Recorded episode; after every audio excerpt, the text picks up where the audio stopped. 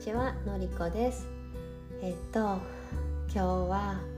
子育ての弱音を吐きます。はい。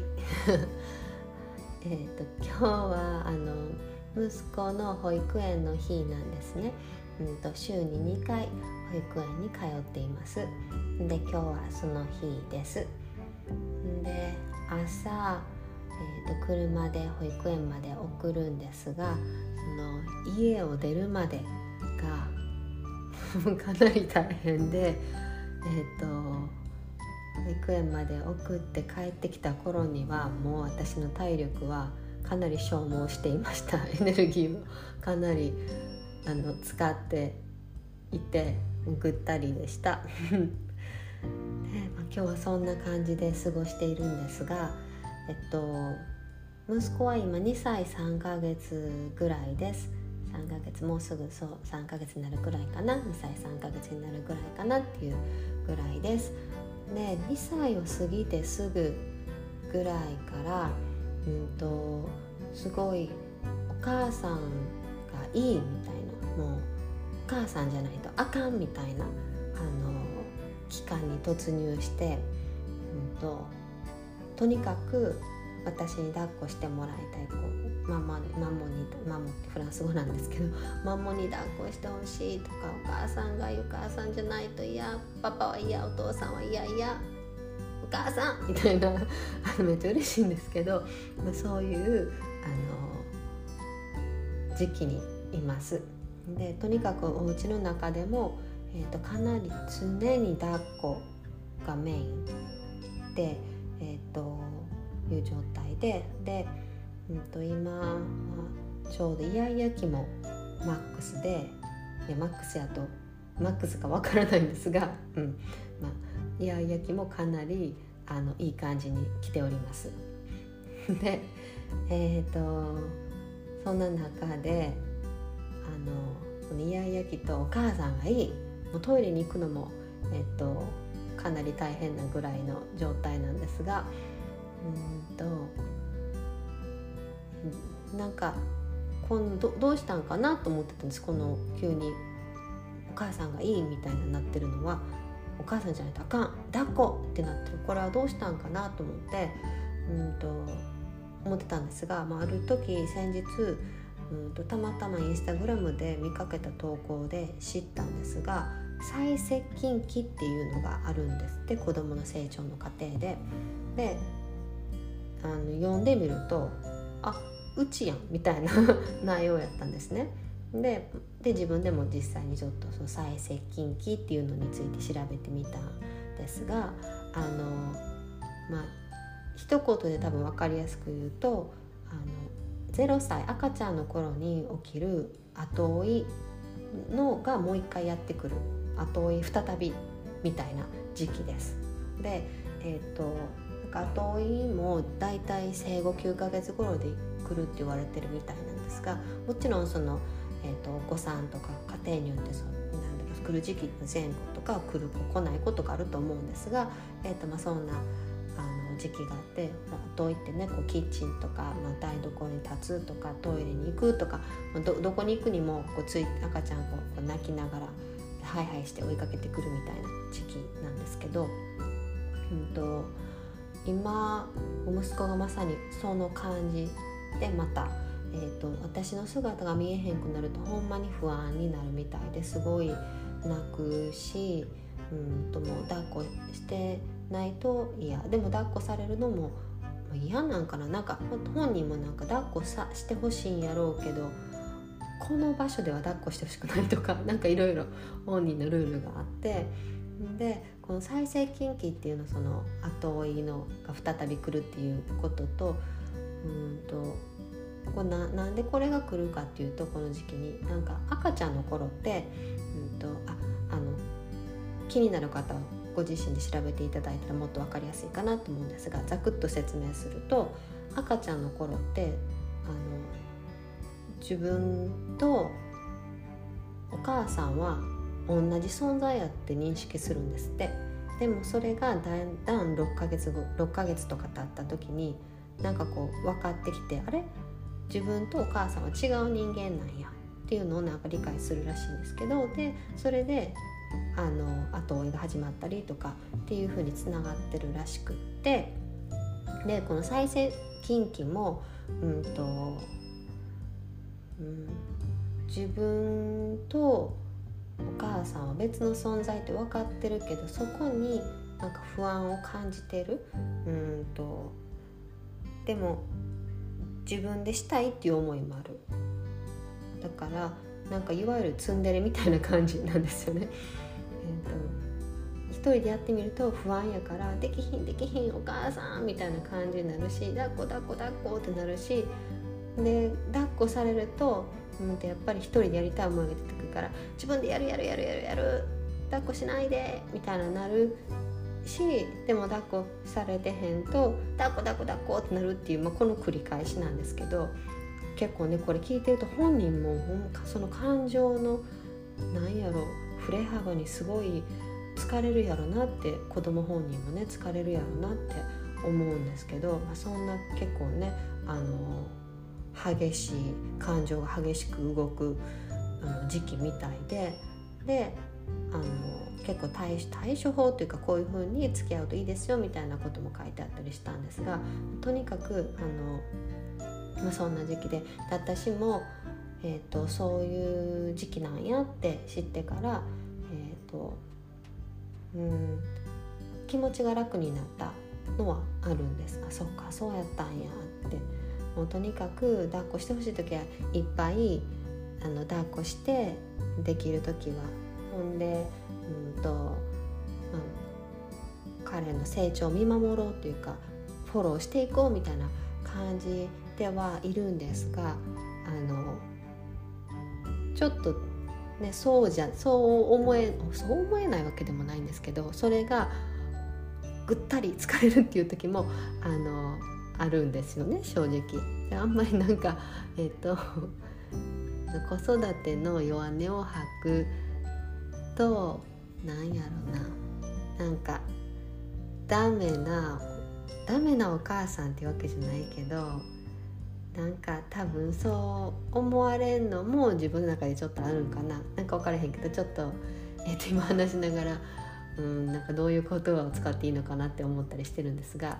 えーと、ごめんなさい話がそれてしまったけど まあ今そういう時期でんでこのイヤイヤ期とこの再接近期お母さんがいいねんでも一人でやりたいねんのこの複雑な時期が重なって、えーと、結構ヘロヘロになってるなる日もあります。うん、で、えーと、この1歳になる前に起きる後追いの時期と今のこの後追いが再びやってくる再接近期との違いは、えっと、もう言葉もはっきり話せるし2歳っていう年齢で。で、えっと、会話も結構ね成り立つんですけど、うんと、で自我もイヤイヤ期っていう時期とあとはこう2歳っていう時期と重なって、えっと、自我もすごくある自己主張もすごくあるので、えっと、かなりあの消耗するんですね。で、えーと、普段は結構あのなんやろ。まあ、うん、乗り乗り切れてるかな？なんですけどなんか今日は今朝はちょっとかなりそれが疲れてしまってでなんかあんまり正直自分の中でも子育てうまくやってる ように見せたいところもあるんやなって思うんですけど、うん、今なんか気づいたのが自分の中で。んで、えーと、でもなんかこういう、うん、子育てのリアルの部分を話すのも大切やなと思って えと今日は話してたりするんですがなんか、うん、話それまくるんですがえっと何やろ SNS を見てるとうんとママパパのこの子育ていい感じになってることがよく、えーと、外に出てますよね。でえっ、ー、と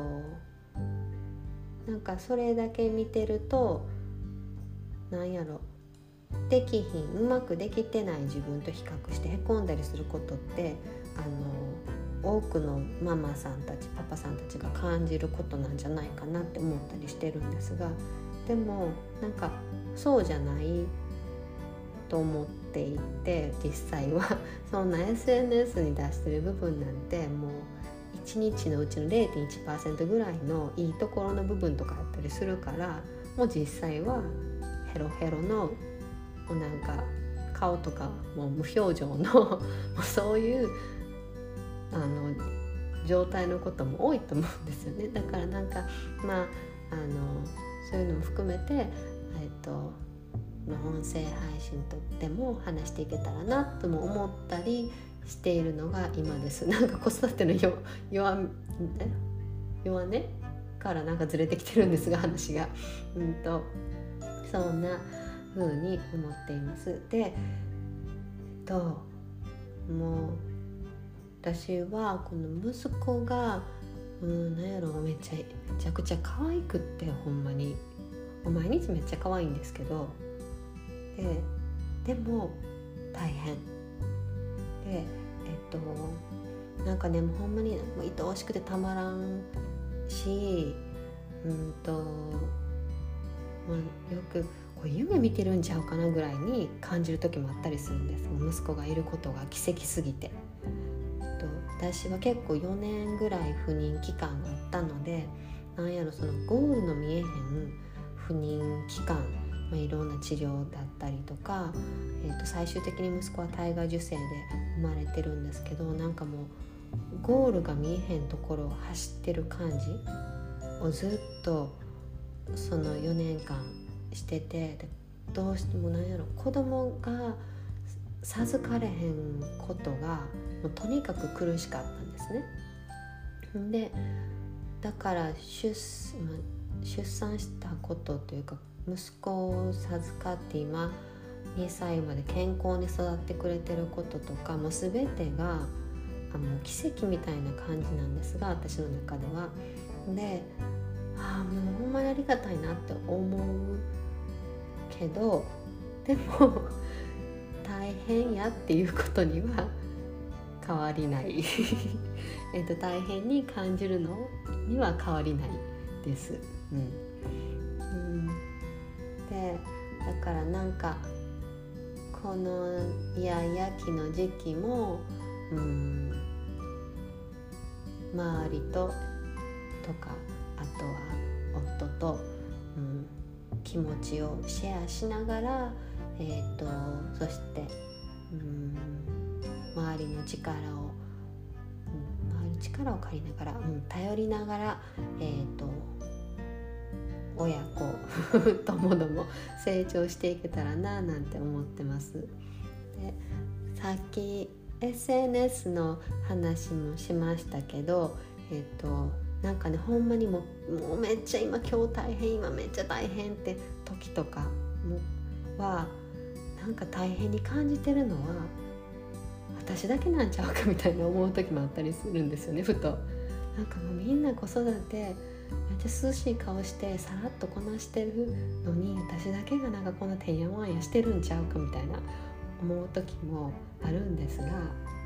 でもいやいやみんな涼しい顔してほんまは大変なんやろうって思う自分もいたり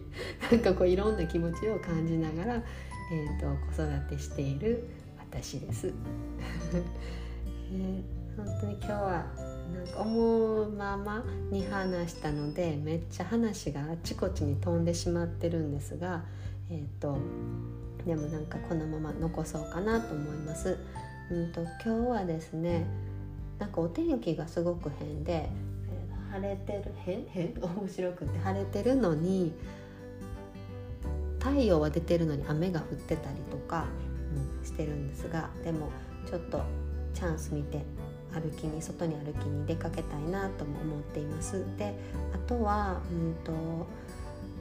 永住権カナダの永住権をがあって私はここに住んでいるんですが、うんと、永住権の更新が5年に1回いるんですね。でそれが今年なので、えーと、その更新手続きをそろそろ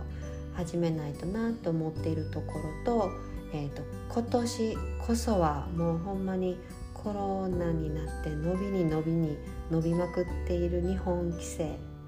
を今年はもうやりたいと思って日本に息子と夫と一緒に、えーと、一時帰国したいって思ってるので、えーと、そのための